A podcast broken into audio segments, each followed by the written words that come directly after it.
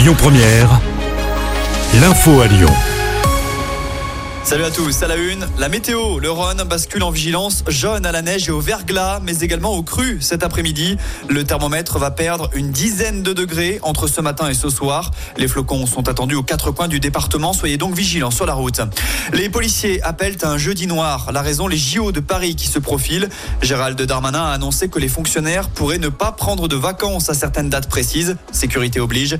Chez nous, des matchs de foot se joueront au Groupama Stadium notamment. En signe de désaccord à Lyon, les fonctionnaires se sont donc rassemblés peu après-midi avant de prendre la direction de la préfecture. Ils demandent une prime allant jusqu'à 2000 euros par agent. L214 dévoile de nouvelles images choc. L'association lyonnaise a publié une nouvelle vidéo avec des images tournées au sein de l'abattoir de Cran dans la Mayenne.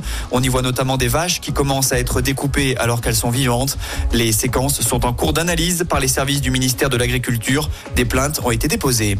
En parlant justice, un homme a été condamné à 18 mois de prison, dont 6 avec sursis probatoire à Lyon. Il était jugé comparution immédiate hier pour avoir fui la police sur une dizaine de kilomètres vendredi dernier. Il s'était alors encastré dans un arbre et comble de l'histoire, il avait abandonné sa compagne sur les lieux pour prendre la fuite à pied. Selon le progrès, il effectuait une livraison de drogue.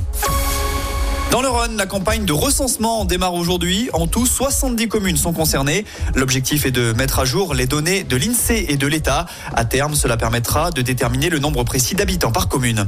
Emmanuel Macron va décorer Jean-Michel Aulas. L'ancien président de l'OL va être élevé au grade de commandeur de l'Ordre national du mérite. La cérémonie aura lieu le 19 février prochain. Et puis, il y a du basket à suivre ce soir. Gros test pour l'Asvel en Euroleague avec un déplacement périlleux en Italie afin de défier le Virtus Bologne. Et le coup d'envoi de la rencontre sera donné à 20h. Écoutez votre radio Lyon Première en direct sur l'application Lyon Première, lyonpremière.fr et bien sûr à Lyon sur 90.2 FM et en DAB+.